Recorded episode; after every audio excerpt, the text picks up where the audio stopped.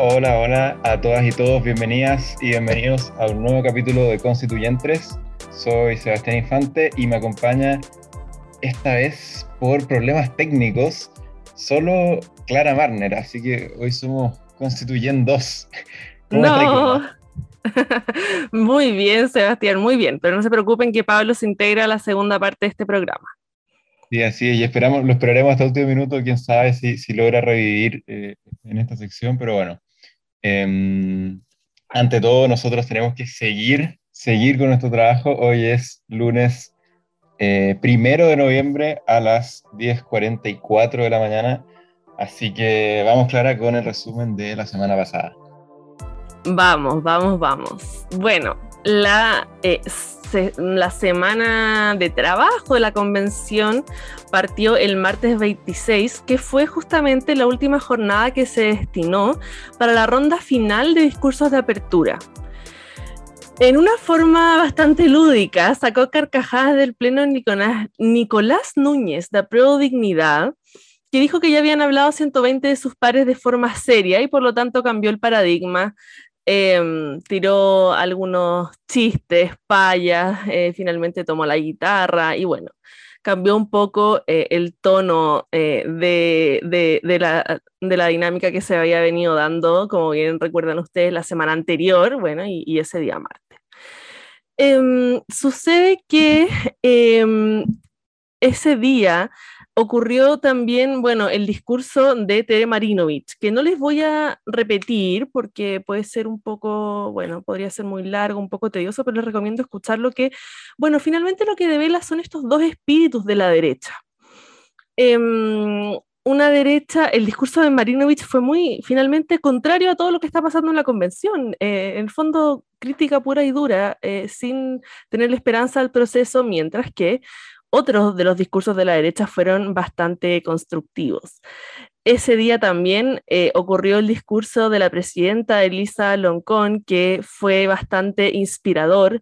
Eh, les leo un pequeño pasaje. Dijo ella, ¿Han podido ver las esculturas que sostienen los faroles en los jardines de este edificio?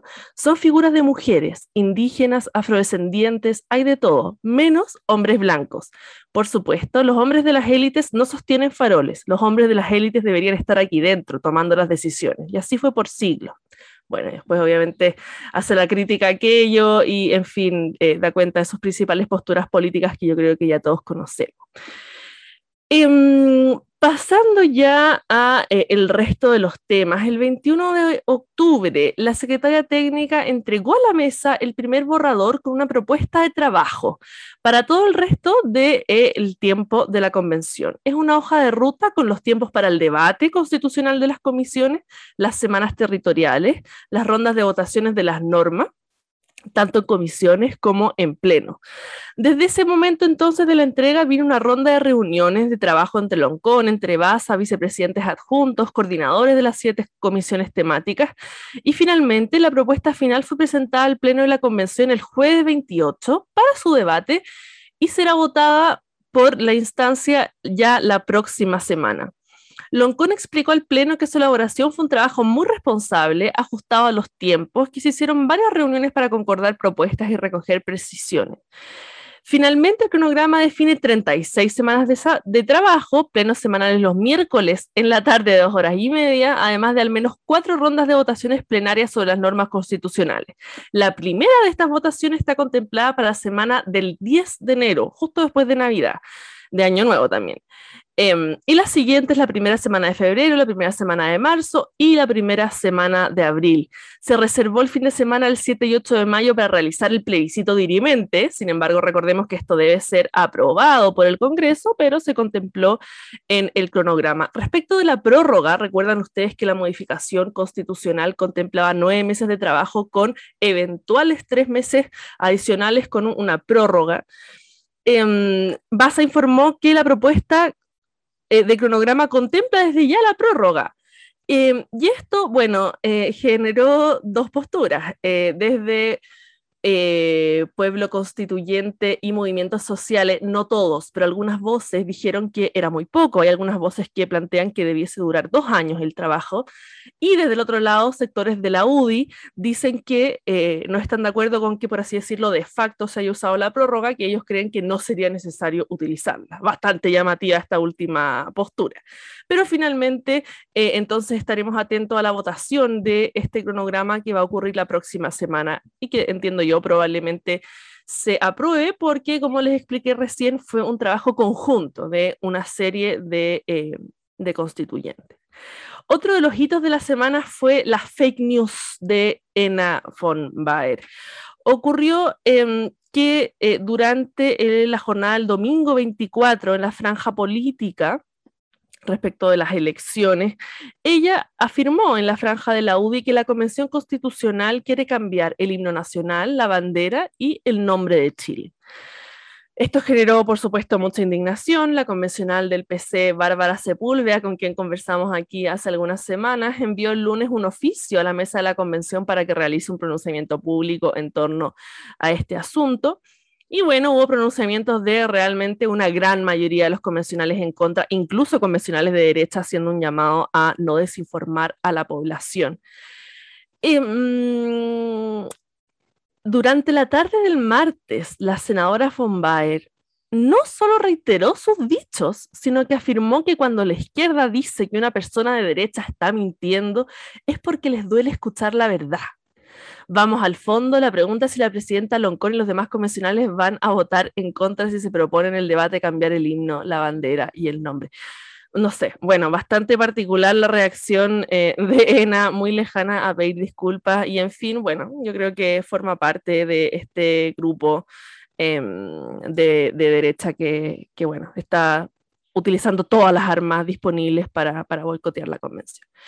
Pasando ya a la, conformación de organización interna, se conformó el comité de ética, de acuerdo a lo establecido al reglamento votado las semanas anteriores en la convención. Los integrantes del comité eh, son, por así decirlo, expertos en la materia. Luego se conformó también la Comisión de Participación Popular, que también estaba establecida en los reglamentos y que tiene por objetivo una tarea bastante grande, que es garantizar la incorporación de los mecanismos de participación establecidos en el reglamento y supervisar su implementación. Recordemos, se trata de los encuentros autoconvocados, de las audiencias públicas obligatorias, de la plataforma digital de participación popular, del registro público de participación popular, de la iniciativa popular de norma constitucional, de la cuenta popular, de jornadas nacionales de de deliberación, cabildos comunales, el propio plebiscito intermedio dirimente, entre otros asuntos. La comisión está compuesta por al menos 21 integrantes convencionales, un miembro de la mesa, dos escaños reservados, otros 11 convencionales que necesitan 12 patrocinios cada uno y dos representantes de cada una de las siete comisiones temáticas. Por lo tanto, esa es la conformación, pero todavía no sabemos la totalidad de los nombres que la integrarán. Se eligieron también los enlaces transversales, que son los encargados de transversalizar los enfoques de derechos humanos, género, inclusión, plurinacionalidad, socioecológico y descentralización en el proceso de la discusión constitucional. Se eligieron entonces estos enlaces en el seno de cada una de las comisiones para que eh, trabajen en este enfoque transversal. Finalmente, se conformó la secretaria técnica, se aprobó por parte del Pleno con 17 votos a favor, 10 en contra y 18 abstenciones, bastante particular la votación, con cuatro funcionarios del Congreso enviados en comisión de servicio especialmente a la convención. Por lo tanto, se trata de expertos en materia legislativa.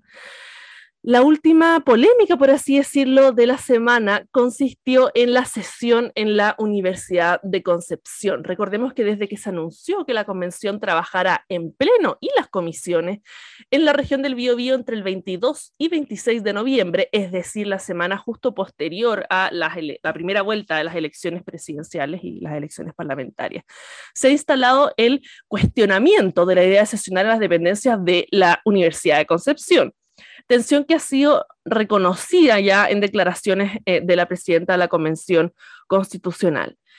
Los convencionales Bastián Labé, Elisa Justinianovich, Alondra Carrillo, Manuel Arroyo, entre otros, han pedido formalmente no utilizar las dependencias de la universidad debido a que la Casa de Estudios se querelló en contra de 12 jóvenes acusados de diversos delitos en el marco del estallido social. Cabe recordar que aquí se ha producido un conflicto posterior, digamos, a los hechos del estallido social, en que, eh, bueno, han habido hechos eh, de protesta y también hechos violentos, incluso al interior de la universidad, por estas querellas. Eh, por lo tanto, se vive actualmente un clima bastante agitado en el seno de esa universidad de la capital de la región del Biobío. Finalmente, la mesa de la convención decidió que los dos plenos de esa semana se realizarán en la sede del GORE del Biobío y que solo se realizará un foro de corte cultural en la Universidad de Concepción en la Pinacoteca y, y que las comisiones trabajarán en distintas localidades de las provincias de Arauco, Concepción y Biobío. Con eso, Sebastián, voy cerrando el extenso resumen de la semana. Pasaron hartas cosas, más bien técnicas, algunas más políticas, pero creo que eh, empezamos con toda esta segunda fase de trabajo de la convención. Eh, muchas gracias, Clara. Sin duda, bien, bien nutrido, bien, bien variado, como que ya, ya de, semanas anteriores en que, en que no había mucho que hablar, ahora que va a comenzar sobre todo el trabajo en comisiones, eh, van a estar pasando muchas cosas al mismo tiempo, entonces yo, yo creo que, que, este, este resumen es un anticipo de lo que viene en, en los meses posteriores. Em, me, me, quería comentar si una cuestión que, eh, sobre la cual expresaste una opinión negativa, este tema del cronograma, que eh, hubo una crítica a que se asumiera desde ya que se usaría la prórroga. A mí no me parece descabellada la crítica, yo creo que eh, hay razón ahí para, para, para sostener que, eh, bueno, uno debería primero planificar acorde al, a, la duración base, digamos, estos nueve meses, pero, pero claro, sin duda el realismo desde el minuto cero nos decía que iban a ser necesarios los 12 y en ese sentido yo creo que, no sé, quizás se debe haber discutido en el Pleno eh, que, que, así, que así fuera a ser y, y, cerrarse desde ya ese tema para, para hacer el cronograma, pero pero nada, yo creo que eh, la crítica hasta cierto punto se justifica eso de, incluirlo desde ya sin que eh, se haya discutido. Eh, no sé, pienso que ahí hay que dar el beneficio de la duda a la UDI. Creo, que, sí. No, comparto contigo, pero también yo creo que la ciudadanía debemos reconocerle positivamente a la convención que haya sacado en tres meses el reglamento. O sea, claro, es bastante, eh, un ciudadano a pie podría decir, como tres meses sin discutir nada, pero creo que no ha sido un grupo humano particularmente irresponsable con las fechas. Entonces creo que eh, esta propuesta de hacer solamente un único cronograma que contempla el año completo tiene que ver un poco también con eso, con el criterio de realidad y de optimizar los tiempos, porque me imagino yo que si hubieran tenido que trabajar, no sé, en dos propuestas, un cronograma A, un cronograma B, más largo, más corto, quizá hubiese sido menos eficiente. Entiendo, entiendo que claro, que quizás no no, no debiese haberse hecho antes, sin antes preguntarle al Pleno. Sin embargo, creo que los motivos del audio de por qué le gustaría trabajar nueve meses no son los más felices. Sin duda, o sea, esos sectores ya, ya vimos que, que, sus motivaciones al interior de la convención son raras, es las más, la más felices. Eh, vamos entonces con mi papita de esta semana, eh, que dice relación justamente qué bueno, qué, linda casualidad, ¿no? Que así conecte con eh, ese sector, porque eh, vamos a hablar del recurso de protección que interpuso, que interpusieron seis convencionales del colectivo eh, autodenominado Chile Libre, que en realidad es una parte de em, lo que es Vamos por Chile, ahora Chile Podemos Más, bueno, la derecha. Eh, en particular, los convencionales Rocío Cantuarias de Independiente en Cupo de Bópoli, Martina Raut de la UDI, Teresa Marinovich, Independiente en Cupo de RN, pero cercana al Partido Republicano, Harry Jürgensen de RN, Ruth Hurtado, Independiente de RN, y Margarita Letelier de la UDI, que interpusieron un recurso de protección, una acción de protección em, en contra de la mesa de la convención a la que acusan de haber vulnerado sus libertades de expresión y de trabajo, ya que no les fue permitido hacer el uso de la palabra en medio de la votación del reglamento de la convención. Eh, recordemos, el recurso o acción de protección es un eh, mecanismo que contempla la constitución vigente para eh, solicitarle a la Corte de Apelaciones respectiva que ésta adopte todas las providencias que juzgue necesarias para restablecer el imperio del derecho eh, y asegurar la debida protección de determinado derecho frente a una acción u omisión arbitraria o ilegal que importa una privación, perturbación o amenaza de ciertos derechos que eh, se establecen en un catálogo restringido en la Constitución vigente, en su artículo 20. Em, en particular, en este caso dijimos entonces que se trata del el derecho a la libertad de expresión y trabajo, en una maniobra que me parece bastante artificiosa, pero eh, así tiende a ser en realidad con el uso de este recurso, eh, puesto que su funcionamiento se presta para, para eh, digamos, solicitudes imaginativas que, bueno, muchas veces pueden proteger fines muy loables también. En esta ocasión me parece personalmente que no es así. Eh, en particular, el convencional Martín Arrau indicó en, sus redes sociales, en su Twitter, que el recurso busca que se anulen algunas votaciones y se corrija la vulneración de sus derechos al uso de la palabra y a la libertad de expresión, em, porque esa en definitiva es la única forma, la única posibilidad que ellos tienen de representar a las personas en sus casas.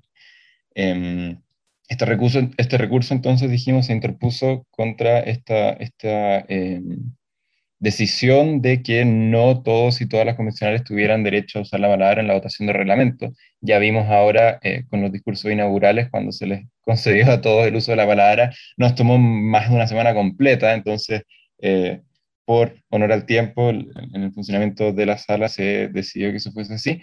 En fin, la cuestión es que la Corte de Apelaciones, ante la cual la Corte de Apelaciones de Santiago, ante la cual se interpuso este recurso, lo declaró inadmisible argumentando que el único recurso contemplado eh, para situaciones referentes al funcionamiento de la Convención Constitucional es el que está regulado en el artículo 136 de la Constitución Política eh, y que es el recurso de reclamación ante la Corte Suprema. Vamos a hacer una breve lectura de este artículo que tiene varios incisos, pero eh, en resumidas cuentas dice que se podrá reclamar de una infracción a las reglas de procedimiento aplicables a la Convención eh, contenida en este epígrafe y aquellas de procedimiento que emanen de los acuerdos de carácter general de la propia convención, que este es el caso, digamos, em, y en ningún caso se podrá reclamar sobre el contenido de los textos en, en elaboración.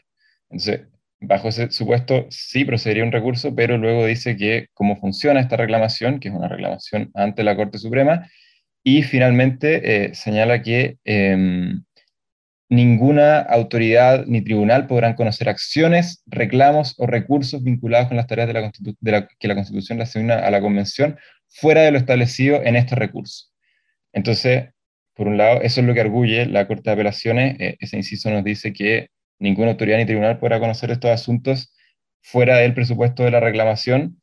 Em, y, y, bueno, por lo mismo correspondía rechazarla de plano. ¿Y por qué entonces estos convencionales no eh, recurrieron con, de reclamación ante la Corte Suprema? Bueno, porque el mismo artículo dice que la reclamación deberá ser suscrita por al menos un cuarto de los miembros en ejercicio de la Convención.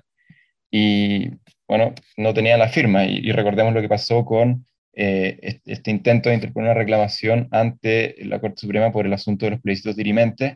La derecha necesitaba 39 firmas, que eso es un cuarto de los integrantes de la Convención. Eh, la derecha son solo 37 convencionales. Hoy parece que, que, ni siquiera eso. Eh, y solo consiguieron la firma adicional del abogado Rodrigo Logan, convencional, entonces se quedaron con 38 y no lograron interponer la reclamación. Ahora este colectivo dijo, bueno, ni siquiera lo intentemos porque si no lo logramos para y eso... Y pareciera que perdieron uno, ¿no?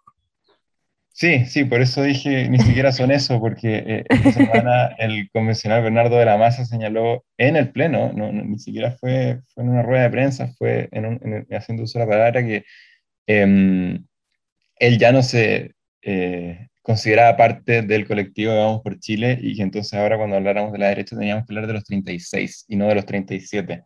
Esa es una noticia en desarrollo y que, y que vamos a, a tocar eh, con un poco más de profundidad en nuestra entrevista, pero pero sin duda está bastante interesante.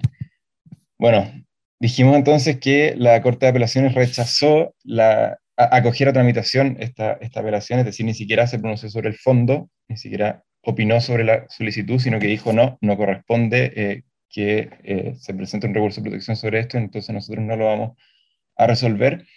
Em, pero los convencionales repusieron, es decir, solicitaron a la eh, Corte que reconsiderara esa decisión y en subsidio apelaron. Entonces la Corte nuevamente rechazó la reposición, pero eh, en la apelación que correspondía conocer a la Corte Suprema, esta eh, acogió a tramitación el recurso de protección, señalando que en su, en su resolución, que el mérito de los antecedentes aparece de manifiesto que en la solicitud interpuesta se han mencionado hechos que eventualmente pueden constituir la vulneración de garantías de las indicadas en el artículo 20 de la Constitución Política de la República, razón por la que el recurso debió haber sido acogido a tramitación.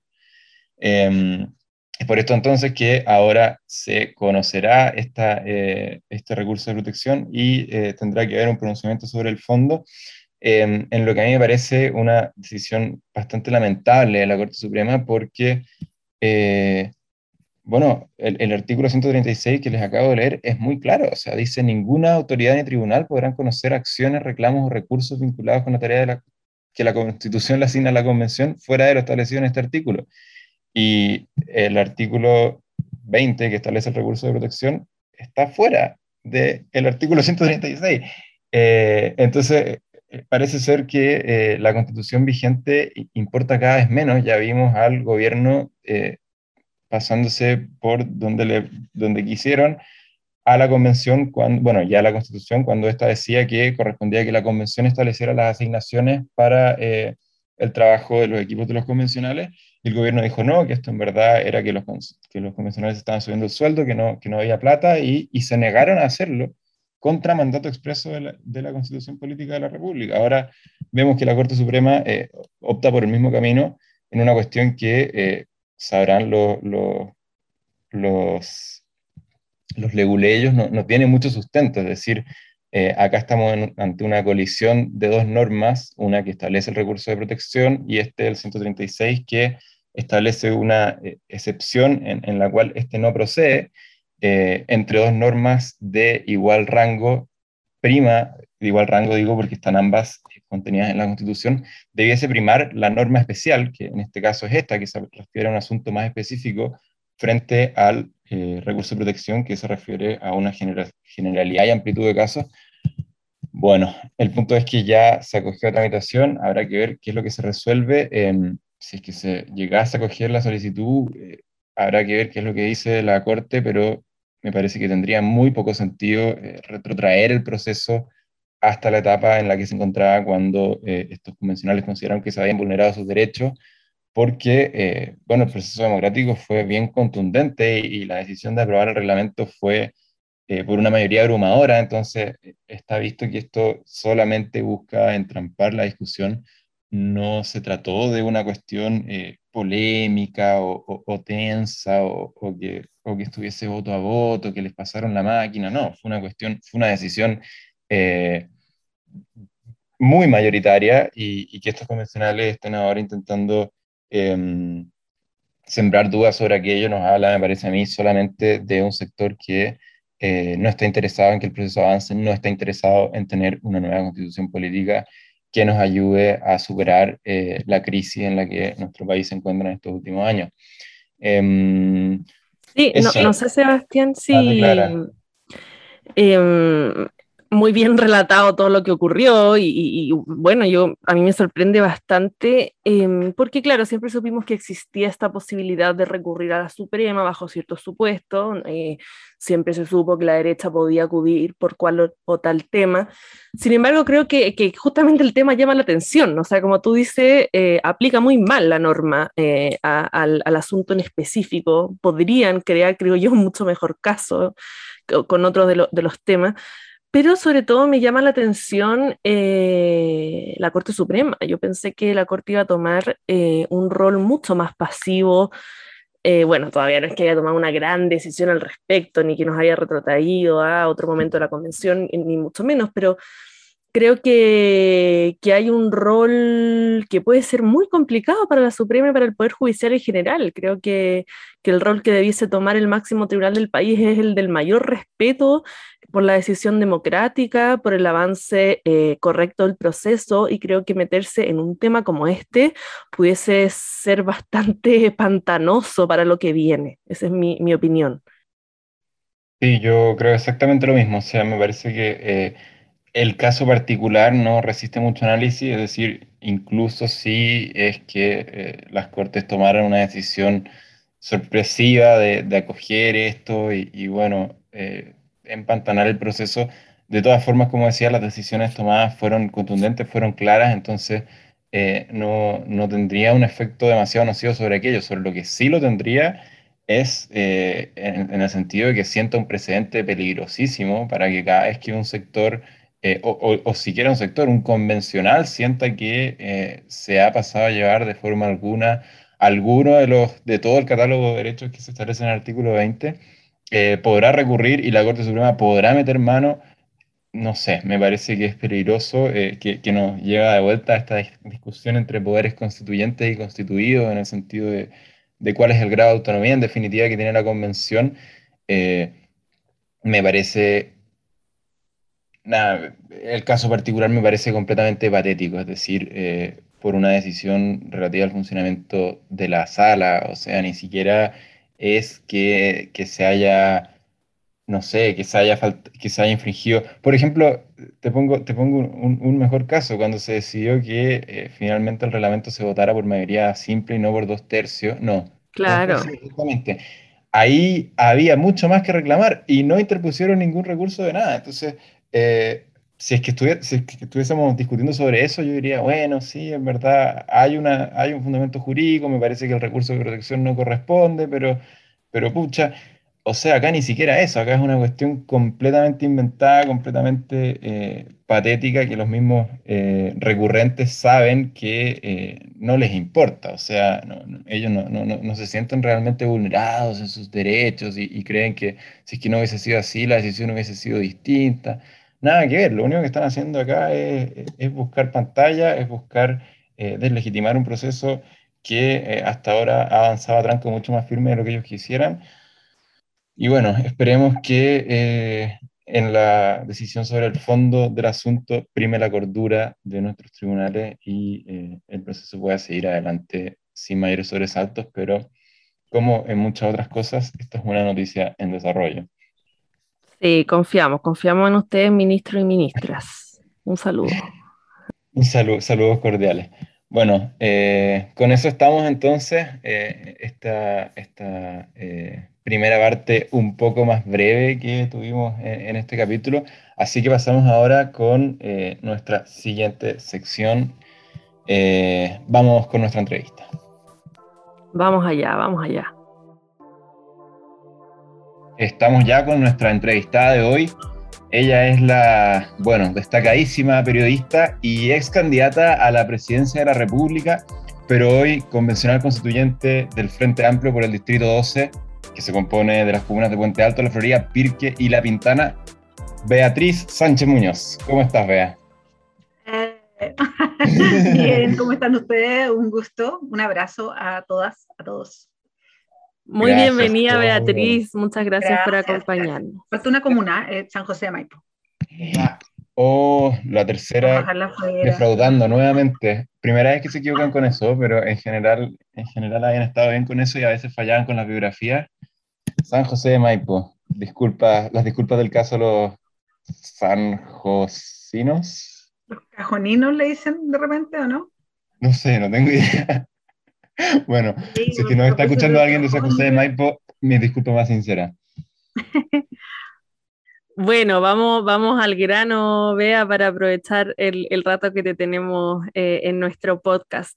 La primera pregunta que te queremos hacer, bueno, dice relación con tu historia como líder natural del Frente Amplio en distintos roles, de cómo lees tú esto de que el Frente Amplio haya conseguido cinco coordinaciones de comisiones del trabajo, de esta segunda parte del trabajo de la convención.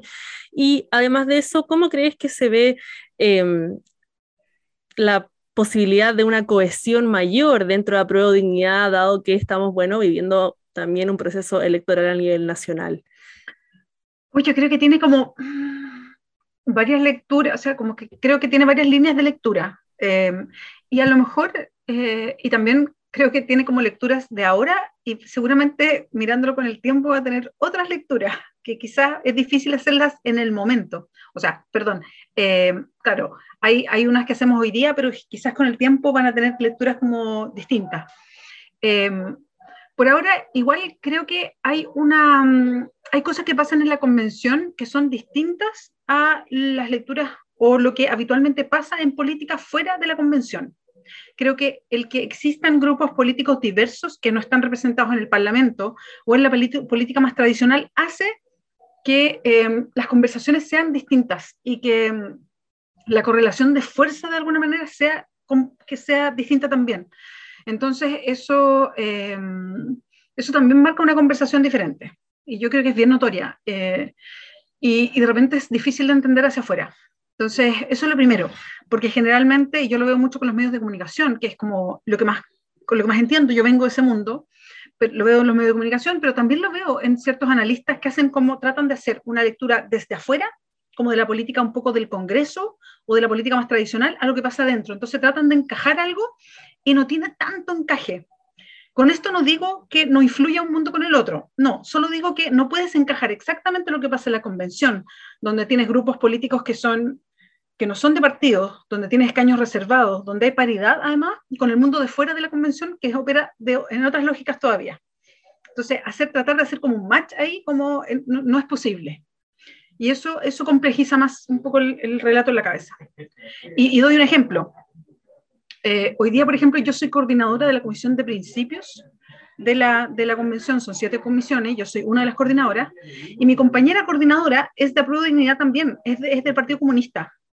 Y si tú lo pensaras en la política tradicional, en el Congreso, por ejemplo, sería impensable que de siete coordinaciones, una, o sea, de una comisión de siete estuviera coordinada completamente por la Prodignidad y que estuviera encima a Prodignidad en la Comisión de Principios Constitucionales. Sería imposible, pero ocurre dentro de la convención, ¿no? Porque, tienen una, una, porque hay una visión global política un poco distinta. Entonces, solo para ponerlo como ejemplo. Entonces, eh, y eso nos lleva a que creo que eh, pasó en las coordinaciones de las comisiones transitorias, que también hubo una sobrerepresentación de personas que venían de la lista del pueblo, que también tuvieron cinco o seis coordinaciones. Entonces no es tan raro que el Frente Amplio quede de alguna manera con más coordinaciones ahora. Creo también que eh, todos y todas de alguna manera hicimos un diseño político y que se negoció y, no resultó ni para un lado ni para otro. Y finalmente cada comisión como que hizo su propia, su propia negociación interna. Y eso terminó con que el Frente Amplio tuviera finalmente varias, em, varias coordinaciones. Y eso tiene que ver con varias cosas, yo creo. Una es que em, hay eh, ciertos liderazgos personales que yo creo que eh, influyen, y ahí yo destaco a la Jennifer Mella, por ejemplo, en el caso de descentralización, a la Marija Barca, que se queda en una comisión grande como la de derechos fundamentales, eh, el mismo Cristian Viera, por ejemplo, eh, que hoy día está en justicia, o sea, son ciertos liderazgos que se han ido eh, en base a su forma de ser, a sus conversaciones con otros grupos, llegando a, liderar y quedarse con sus coordinaciones.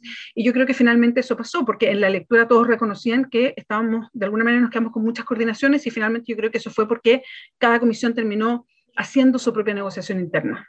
Pero sin duda muestra un momento, un buen momento para el Frente Amplio. Eh, iniciar esta segunda etapa con cinco coordinaciones de, de, siete, digamos. Ojo, son cinco de 14, ¿ah? para poner como bien en, como los números, porque cuando hablan de cinco de siete suena como mucho, pero son, son duplas de coordinación.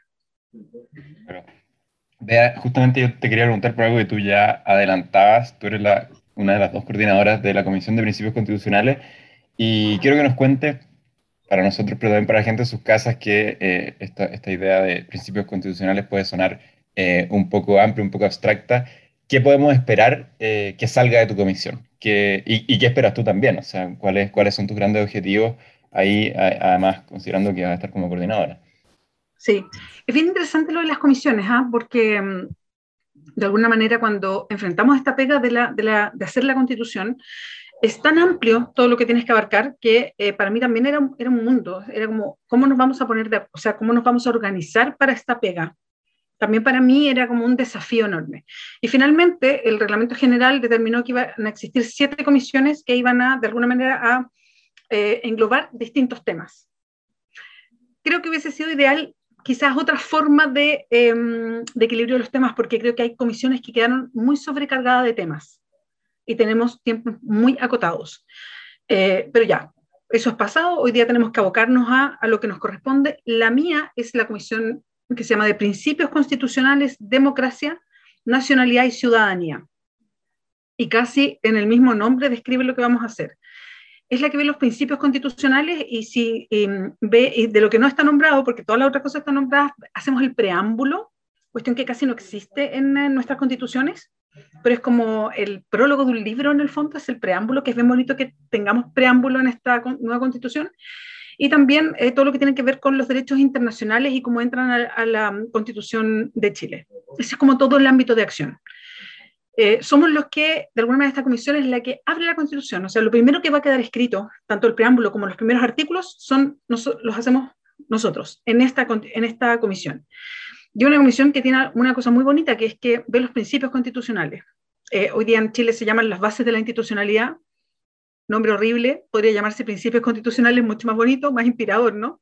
Eh, y básicamente son, son temas bien son los que, em, en el fondo, son los que le entregan como la base con que se permea todo el resto de la Constitución. Ahí está, por ejemplo, sin, sin que se llame así, pero ahí se establece que la Constitución del 80 em, permite que haya un Estado subsidiario. Eh, ¿Qué me gustaría a mí? Por eso estoy en la Comisión de Principios, que pasáramos a ser un Estado social de derechos, por ejemplo, democrático. Me gustaría que ahí se que en los principios que era establecido que somos un Estado social de derecho, me gustaría que quedara establecido que hay plurinacionalidad como un principio, me gustaría que de alguna manera, no lo tengo tan claro en la cabeza, lo estamos viendo con una serie de, de especialistas que nos están ayudando en distintas áreas eh, del saber, me gustaría que eh, temas de equidad, pero específicamente la igualdad hombre-mujer, también quedara como un principio, la equidad territorial también, eh, la dignidad de las vidas también debería quedar ahí. Entonces, eh, es un, eh, en ese sentido es muy inspirador.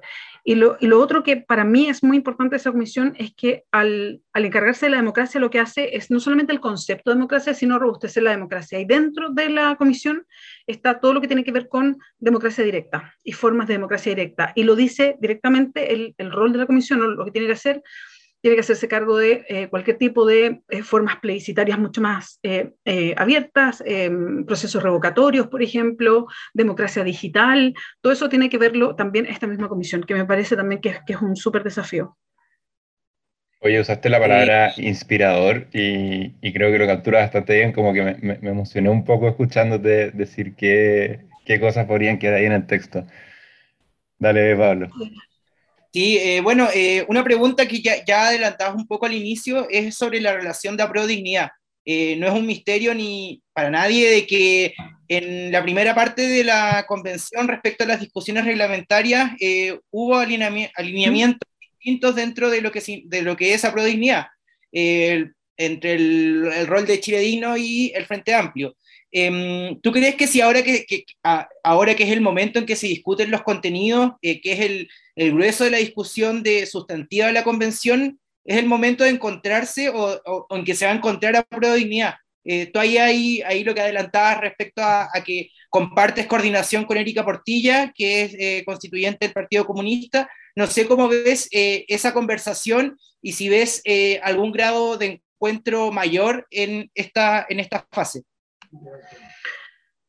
Yo creo que eh, pasando a los temas de fondo, mira, yo siempre pongo este ejemplo, lo, pongo harto cuando voy a terreno y explico un poquito esto para que se entienda, porque em, creo que hay em, el que por primera vez estemos discutiendo sectores que nunca habían estado espacios de poder discutiendo, y, la discusión es dura y, y, o sea, se ha visto dura para afuera. Y no estamos muy acostumbrados. Eh, Chile no es un país que, em, por una cosa cultural, ¿no? no somos muy de discutir cara a cara o de ser como directos para decir las cosas. De hecho, no, no, hay miles de, hoy día serían memes, digamos, pero en mi época eran como tallas de eh, que somos malos para decirnos las cosas. Es como, oye, cuando nos juntamos, sí, veamos, o en vez de decir no, uno dice, mira, a lo mejor, y, así. O sea, nos corremos de ser directos. Cuesta que seamos eh, directos o duros o duras para decir las cosas. Eh, y creo que hoy día que vemos un espacio donde hay discusión real, porque hay discusión real, donde efectivamente nos decimos las cosas a la cara, Em, claro, todos, todos lo, toman como, ah, una bolsa de gato, están todos peleando todo el día, y, entonces hay que aclarar que yo lo he hecho mucho, eh, claro, no, no, se, se, nota poco porque lo que una puede decir en una asamblea, la verdad es que tanto no, no reverbera para todo el resto, pero es bueno ir instalando que la democracia es tensión, que la democracia es discusión y es conflicto. La democracia no es una taza de té yo, siempre pongo ese ejemplo, no es como que vamos a tomar té y lo vamos a pasar súper bien, no, la democracia es tensión permanente y es bueno que así sea. Y hoy día hay efectivamente una discusión firme porque hay gente que nunca había estado representado cara a cara con otros o con otras, entonces hay un choque de opiniones fuerte y eso es lo que hemos vivido. Me tocó, y les cuento como anécdota, me tocó el viernes o jueves em, estar en un panel internacional y estaba Pepe Mujica y yo le aproveché de decir a Pepe Mujica que nos había dolido mucho que él hablara, hablara de bolsa de gatos de la, de la convención porque lo habían ocupado acá como para hacer mofa o caricatura de la expresión bolsa de gatos, ¿no? Entonces él tomó la, como lo que yo le dije y él dijo eh, que él tenía mucha experiencia en, proceso constituyente y, que, que, y él decía como que bien que sea una bolsa de gato, que bien que haya lío, me decía, porque cuando no hay lío en un proceso como este es porque hay dos señores arriba que arreglaron todo cuando no hay lío, cuando no hay bolsa de gato, es porque la cosa viene arreglada. Cuando hay lío, es porque, es porque está bien. Y me encantó como lo dijo, porque efectivamente es eso. Entonces, lo primero es que yo creo que este es un espacio donde va a haber tensión y va a haber como, como opiniones así como duras. Que es distinto que nos juntemos 155 personas que no nos conocemos a un asado para romper el hielo, a que nos juntemos 155, lo primero que tenemos que hacer es poner reglas. Entonces yo creo que tengo la sensación que lo más duro fue lo primero, juntarnos sin conocernos para poner reglas y para ponernos autorreglas de lo que viene para después. Y yo creo que eso fue lo más complejo. Creo que ahora, y ahora yendo como de lleno a la pregunta, pero quería poner ese contexto para que se entienda por qué el reglamento para mí era un momento crucial de la convención y que era complejo si es que efectivamente nos quedábamos empantanados y podía ser, podía ser que nos quedáramos ahí durante mucho tiempo que fue un éxito que en tres meses se saliera, o sea, lográramos este grupo de reglamentos. Creo que ahora que ya nos conocemos, o sea, ya sabemos quiénes somos, nos conocemos, sabemos en qué está cada uno, cada una, creo que los temas de fondo nos ponen en, en otro peldaño, porque hay muchas más coincidencias. Creo que en ciertas cuestiones de los temas de fondo, no necesariamente, pero hay muchas más coincidencias. Y eso yo creo que va a ponernos en un pie eh, distinto, no solamente con el Partido Comunista, que son nuestros aliados inmediatos a propósito de la campaña presidencial, de la campaña parlamentaria y de todo lo que viene, ¿no? Que, que, no, que tiene absolutamente que ver con la constituyente y con una nueva constitución, sino también con otros sectores políticos. Eh, y, eso, y eso está súper bien. Eh, y en el caso del, del, de nuestros aliados naturales, que es la eh, creo que vamos a tener muchos, muchos puntos de acuerdo. lo que sí es normal es que tengamos formas distintas porque si no seríamos todos del PC o serían ellos del Frente Amplio. Por algo es Frente Amplio y tiene una identidad que además eh, creo que al ser, no sé, llevamos cuatro, perdón, tengo alergia, como cuatro años armando esta identidad Frente Amplista, esto, y el PC tiene una historia de 100 años, entonces eh, eso hace que tengamos identidades que son distintas y que yo creo van a estar permanentemente en, una, en un ensamble, pero, pero es normal, ¿no? Em, pero en temas de fondo creo que estamos en, la misma vereda, no solamente con el PC, eh, como nuestros aliados más próximos, sino con el resto de, con, muchos y muchas otras de, de, la convención. Buenísimo. Ahora pasamos a, a, un tema que hemos conversado aquí con Patricia Politzer, con Pato Fernández. Eh, bueno, nos faltabas tú como, como gran periodista. A nosotros nos preocupa mucho. Eh, si se le pudiera llamar el déficit comunicacional que ha tenido hasta ahora eh, la convención. Nos preocupa, bueno, obviamente cómo los medios tradicionales han estado aportillando en cada uno de los pasos y nosotros, nuestro proyecto justamente es poder acercar a la ciudadanía este proceso. Si bien ahora tu, tu rol en adelante no es en particular respecto a lo comunicacional, supongo que claramente tienes ideas al respecto, entonces nos gustaría saber qué piensas, si crees que se puede mejorar, si crees que la gente está volviendo a retomar confianza, porque bueno, estas encuestas a las que no les creemos mucho dicen que eh, ha ido perdiendo la ciudadanía eh, adhesión hacia la convención, eh, ¿será sí o no? Y, si, mm. bueno, ¿crees tú que, que hay esperanza al respecto? Mm.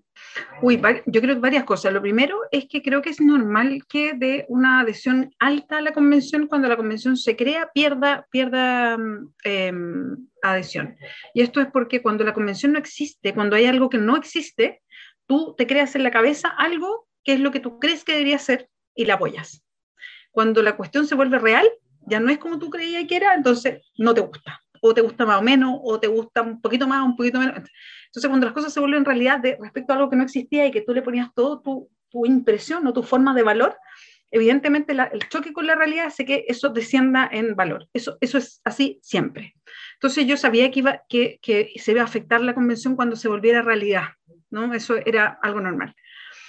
Lo segundo es que creo que sí, tenemos un déficit comunicacional muy alto, pero no teníamos mucha alternativa porque no, no, tenía, hasta que se votaran los reglamentos, no existía una Secretaría de Comunicaciones, no existía una estrategia comunicacional, que fue lo que creamos, yo, igual que la Patricia, igual que el Pato Fernández, estuvimos todos en la Comisión de Comunicaciones, que tuvimos que crear todo eso, no solamente la Secretaría de Comunicaciones y qué es lo que tenía que hacer, sino que además eh, toda una, eh, una estrategia comunicacional, qué es lo que tenían que hacer los medios, qué, qué, qué deberíamos esperar de la página web, un montón, un montón de cosas vimos harta, harta eh, experiencia comparada de procesos convencionales en otros países para ver eh, comunicacionalmente qué hicieron, qué funcionó, qué no funcionó, en fin. Entonces, pero los reglamentos tenían que aprobarse primero para que esto pudiese pasar.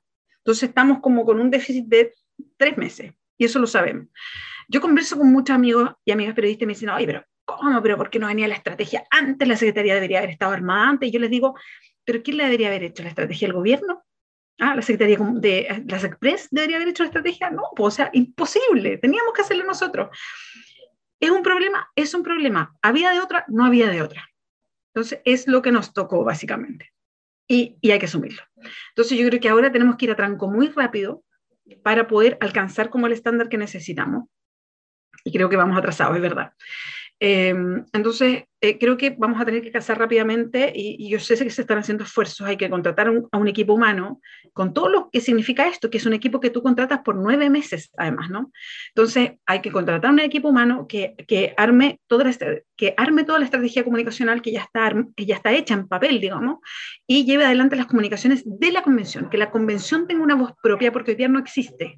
Hoy día la convención no tiene voz propia, tiene voz propia el, la, la, presidenta y el vicepresidente, que yo creo que es lo más cercano a voz propia de la convención que tenemos, y los convencionales que cada uno tiene su voz, ¿no? Pero la convención no habla y necesitamos eso, necesitamos hitos comunicacionales, necesitamos una serie de cosas que deberían implementarse. Y ahí hay un déficit y yo estoy totalmente de acuerdo. Ahora, dicho esto, tampoco nos pasemos rollo. O sea, estamos en un país donde los medios de comunicación están hiperconcentrados, donde los, donde los medios de comunicación hegemónicos todavía no pierden el poder que tienen, pese a que hay una serie de otras experiencias por web, en fin, eh, y esos medios son totalmente contrarios a este proceso. Entonces, por mucho que tengamos la mejor estrategia comunicacional, por mucho que tengamos la mejor, la mejor gente trabajando en la convención, es difícil que podamos eh, cambiar lo que ya pasa en Chile. Sea, es cosa de ver eh, el efecto de los medios de comunicación, incluso con gobiernos completos. O sea, yo me acuerdo de Bachelet 2 y el efecto de los medios de comunicación en Bachelet 2 que fue devastador, devastador. Eh, y, yo creo que si no fuera Piñera el, el, actual gobierno desastroso que tiene y fuera, no sé, Bachelet o hubiese sido el del Frente Amplio, o sea, ya esto habría terminado o sea, con los medios de comunicación que tenemos. Entonces, creo que eh, eso, eso no lo vamos a poder cambiar aunque tengamos la mejor estrategia comunicacional. Entonces, eh, estamos, eh, cambiar Chile es a contrapelo de todo el poder fáctico, incluidos los medios de comunicación, y eso lo tenemos que tener súper presente. Y a mí no se me escapa de la, de la cabeza ni un día. Y creo que es complejo porque todos los poderes económicos, el poder político, como en las sombras, el poder mediático, está en manos de gente que no quiere cambiar o que está muy a contrapelo de este proceso. Y eso es algo con lo que tenemos que navegar. Y por eso es tan delicado el proceso y este proceso, para mi gusto, siempre está en riesgo. Siempre está en riesgo, siempre está en un equilibrio precario y eso nunca se nos puede escapar de la cabeza. Muchas gracias, Bea. Eh, a mí me gustaría preguntar algo que ha sucedido esta semana. Eh, hemos visto realineamientos en, al interior de eh, la derecha en la convención. Vimos que esta semana se fundaron tres nuevos colectivos que son eh, Chile Libre, eh, Chile Unido y Unidos por Chile, que responden principalmente a la UDI. Eh, también vimos el descuelgue de, de, los convencionales de Vamos por Chile, como, como los, los llamados 37, quien Bernardo de la Maza sale de ese espacio y dice somos, ahora son 36, eh, y vimos que también eh, parte de Renovación Nacional con Evópoli también eh, van a fundar un espacio. ¿Tú ves un genuino, em, o sea, una genuina división o ves que es algo más estético, más, más de forma respecto a la convención? y si esto tiene como correlato con lo que está sucediendo afuera, ya sea lo presidencial, parlamentario, la política contingente, ¿cómo lo ves? sí y no. O sea, sí, efectivamente hay, hay, derecha, hay una derecha, que la derecha está partida hace mucho tiempo y ellos no lo habían transparentado. De hecho, eh, en el momento, hubo un momento en que em, se, se, intentó transparentar mucho qué pasaba al interior con, lo, con, como con las fuerzas políticas originales que llegaron a la convención para reordenar la forma de dar la palabra en el pleno, qué sé yo, porque, y esto para explicarle a la gente, eh, cuando se da la palabra en el pleno, y esto no es, no es por bancada como es, como es en el Congreso, pero cuando se da la palabra en el Pleno, se trata de dar, eh, hay una manera bien compleja de dar la palabra, que es, se da hombre-mujer, o sea, se da de manera paritaria, hay un criterio de descentralización también, o sea, se trata de no dar siempre la, la, palabra, por ejemplo, solo en la región metropolitana, pese a que todos hayan pedido la palabra primero, no pasa habitualmente, pero por si acaso. Y se trata además de dar con criterios de diferencia política. Por ejemplo, aunque toda la derecha pida la, la, palabra primero, no se va con toda la derecha porque pidió temporalmente la palabra primero, sino que se trata de ir balanceando políticamente la palabra. Entonces, eh, en algún momento se, eh, eh, después de cuando llevamos unos dos meses, se trató de eh, nuevamente preguntar a qué em, sector político pertenecía cada uno y cada una, porque esto cambió desde el momento que entramos hasta el momento actual. Entonces se reordenó todo. Por ejemplo, la lista del pueblo llegó, dejó de llamarse lista del pueblo, se llama pueblo constituyente y hoy día hay dos pueblos constituyentes. Nosotros le llamamos pueblo constituyente 1, pueblo constituyente 2, pero ellos tendrán que aclarar cómo se llaman, porque todavía, y esto pasó después de que se aclara eso, pero ya hay dos. Muchos de ellos se fueron a los movimientos sociales, después, eh, y la derecha en ese momento, yo estuve en una reunión de comité que eso se habló, ahí la derecha reconoció que ellos, que ellos ya estaban, estaban partidos, pero todavía no tenían no, se iban a reconocer como grupos aparte, pero eso iba a venir en algún momento.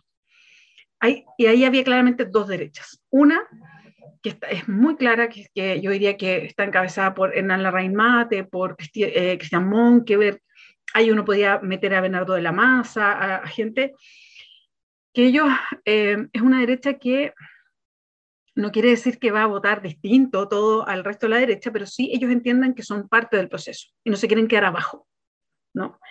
pero sí ellos sentían que eran muy distintos y que estaban en otro pie respecto a una derecha que se, se instala ahí y que no viene a colaborar con el proceso, quiere que el proceso eh, fracase y están porque haya rechazo a la salida. Que, un, que Bernardo de la Maza creo que lo describe muy bien. Y ahí, ahí se, hay, hay, dos derechas, y de hecho era muy notorio, pues, o sea, uno veía como esta derecha dura se ganó como los espacios como de oficina y la otra como que almorzaba en el patio, digamos, o sea, como bien notoriamente, no les hacían espacio en, el, en las oficinas, o sea, los otros andaban solos por el patio, los otros ah, súper acabronados con las oficinas y todo. Y eso en algún momento se iba a transparentar, y ahí hay una cuestión de fondo, se seguían sentando juntos, para ciertas cosas todavía se convocan todos juntos. ¿eh? Yo no digo que, que voten todos separados, pero en algunas cosas era bien notorio el, el, el quiebre. Pero después, dentro de la, de la, del grupo más UDI, más, más como con, esas, con, esa, con, con estar muy a contrapelo de este proceso, hay otro, otro, otra división que yo diría que no es tan de fondo, porque van a seguir votando todo igual, pero tiene que ver con el exterior, que son los que están por Sichel y los que están por, ya directamente por Cast. Públicamente, yo no sé ahí cuántos para cuántos, para serles honesta.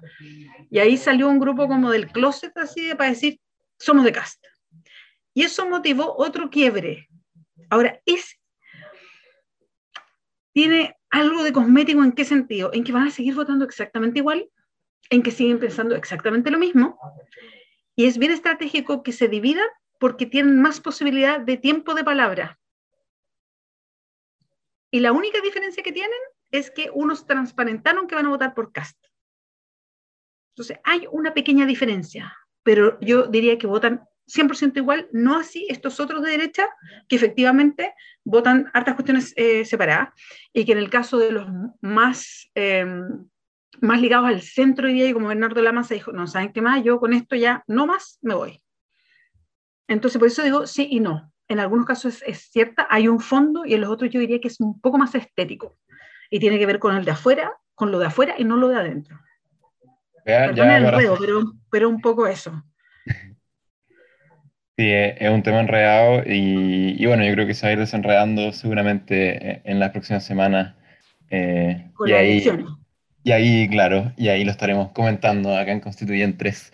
Oye, la última pregunta ya para cerrar eh, se relaciona, bueno, con esto que hablábamos recién eh, de, de, esta derecha dividida, se relaciona con tu trabajo como periodista, digamos, y, y tu, tu tu antigua pega antes de entrar de lleno en el campo de la política, y se relaciona también con eh, justamente tu entrada a la política y esta presidencial en la que tú sacaste más del 20% de los votos eh, y, y, y, fuiste, digamos, la cara visible de esta entrada grande del Frente Amplio al campo de la política tradicional. Em, quiero preguntarte nada, ¿cómo, ¿cómo es la cosa ahora? ¿Cómo ves eh, a, un Gabriel Boric que, que, tiene seguramente la primera opción?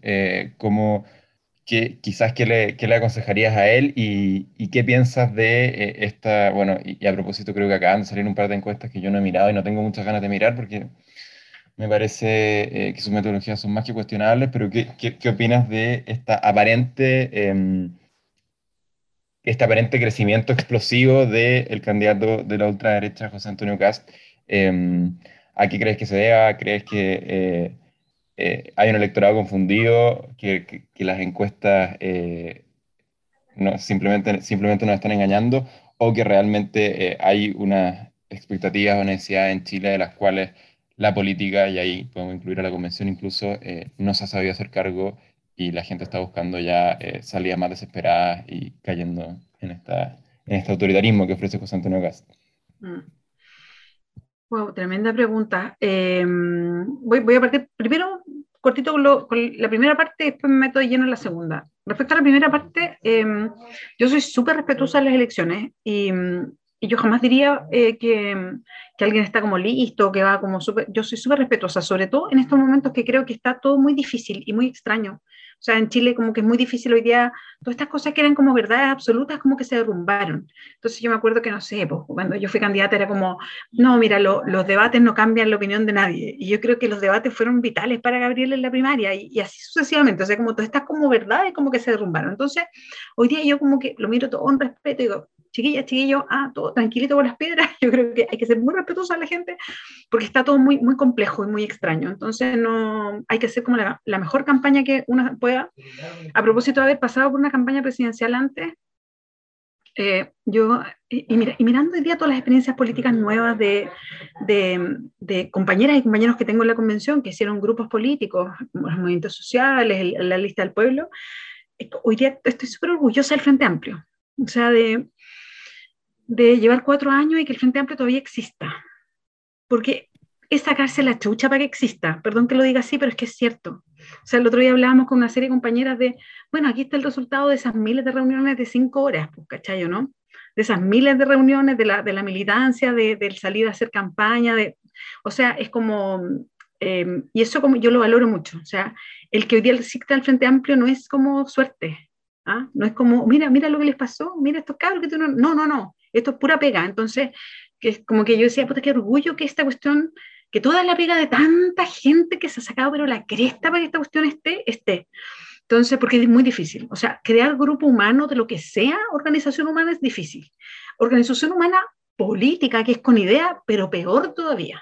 Entonces, eh, que esté yo estoy muy orgullosa y que se haya ido como cosechando lo que se sembró con miles de falencias todavía, en un mundo cambiante, donde cuesta hacer territorio, donde miles de cosas, yo creo que ha sido, yo creo que ha sido gracias a como que mucha gente se echó todo esto al hombro, ¿cachai? Y eso yo lo valoro así como enormemente, creo que ha, sido una pega extraordinaria. Y creo que para el momento que vivimos, el Gabriel ha sido como el perfecto candidato. Yo estoy súper orgullosa de la pega que ha hecho, porque también es parte de los que se echó todo al hombro en esto.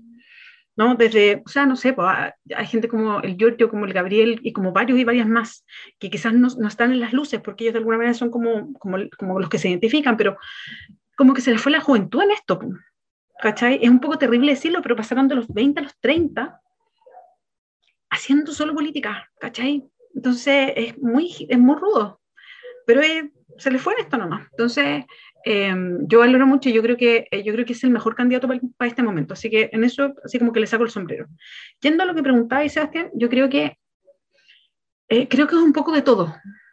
Es un poco de todo. Yo no creo totalmente en las encuestas, porque bueno, yo ya viví la experiencia de lo que las encuestas decían y lo que no eran, porque con voto voluntario nadie puede en realidad decir efectivamente esto va a pasar, eh, porque además lo que sí muestran ciertas cosas, creo que hay también una serie de, em, yo creo que la, la, política de partido está muy depreciada, creo que em, eh, la gente está muy disconforme, creo que la, el estallido no ha pasado todavía y la gente no ve ni un cambio, creo que la, la, convención se ha ido devaluando también, o sea, porque tampoco ven cambios, porque quieren que esté escrita la constitución luego, por un montón de cosas, entonces hay un montón de cosas que están pasando y yo creo que es un caldo de cultivo eh, para gente que eh, dice, como, como el candidato que tú mencionabas, que eh, da, al parecer entrega como propuestas que son muy fáciles. Em, y, como, y, de poner mano dura porque tú te cansas de repente de incertidumbres. Y creo que estamos pasando por incertidumbres largas y, y yo, y yo también me canso. O sea, realmente yo como que uno fantasea, es decir, pucha, que ganas que estudia todo en orden y yo supiera exactamente lo que, lo que va a pasar de aquí a 10 años, me encantaría. También me pasa, si todos somos como que somos animales de costumbre y a uno le gustaría que la cosa estuviera mucho más ordenada, pero no, pues este es el momento que nos tocó y es un momento de cambios y de tensión. Lo que sí me pasa, y que yo creo que eso es, está poco en la discusión y me, me encantaría que estuviera más, es que yo creo que es justo al revés.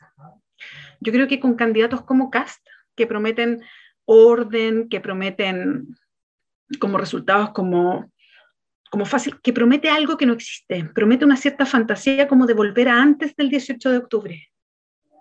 Como que, como que se pudiera retroceder el tiempo a algo que no va a pasar, como si pudiéramos volver a un momento previo al 18 de octubre. Y eso no existe. Y yo creo que lo, más terrible es que con una persona como Cast, yo creo que nos quedaríamos en, en un Chile de conflicto y tensiones por 10 años. O sea, con alguien que viene a prometer las cosas que dice Cast, nos quedamos para siempre en el 18 de octubre. Porque justamente no caminar el camino que tenemos que hacer si Chile estalló y hay que dar respuestas. Lamentablemente no son inmediatas, pero tenemos que empezar a hacer ese camino. Si no hacemos ese camino, la respuesta no es que vamos a volver al 18, hasta antes del 18 de octubre, la respuesta es nos vamos a quedar en una crisis institucional 15 años. Ese es el problema de Cast. Eso es lo terrible, que él promete algo que no, no es que no lo va a cumplir, sino que es todo al revés. Él nos asegura una incertidumbre mayor y que una tensión y una crisis por 10 o 15 años. Entonces, eh, creo que eso es lo, problemático de, candidatos que apuestan por no dar las respuestas que se necesitan, por boicotear estos procesos de cambio, que son lentos, lamentablemente, porque los cambios en serio no son inmediatos, no son mágicos, y por, por los que creen que, la mano dura, em, que con la mano dura todo, todo, todo se soluciona. Ese es mi problema con Cast y esa es la fantasía que provoca Cast. Pero sí reconozco que tiene como este discurso fácil em, y que cuando tú estás con muchas incertidumbres y tensiones, como que de repente lo ves como una salvavidas. Y estamos viviendo ese momento, lamentablemente. Gracias, Bea. Muy, muy interesante tu respuesta. Eh, Quedé muy contento también con la entrevista, creo que mis compañeros también, así que te, te damos las gracias por finalmente haber podido eh, contar contigo después, de, después de varias semanas de intentarlo. Eh, bueno, quedan muchas más todavía. Ah, aguante, Pablo. quedan todavía muchas de proceso constituyente, así que eh, te deseo la mejor de la suerte y todo el éxito del mundo en, en, tu comisión. Y quién sabe, quizás eh, podamos tenerte de nuevo aquí para, para un round 2 en algunos meses más. No, yo feliz, feliz, feliz. Muchísimas gracias, Bea, de verdad ha sido, yo creo, muy inspirador usando las palabras de la entrevista, escucharte. Así que muchas gracias, de verdad. Un beso, que les vaya súper bien. Gracias. Chao, chao. Chao, chao.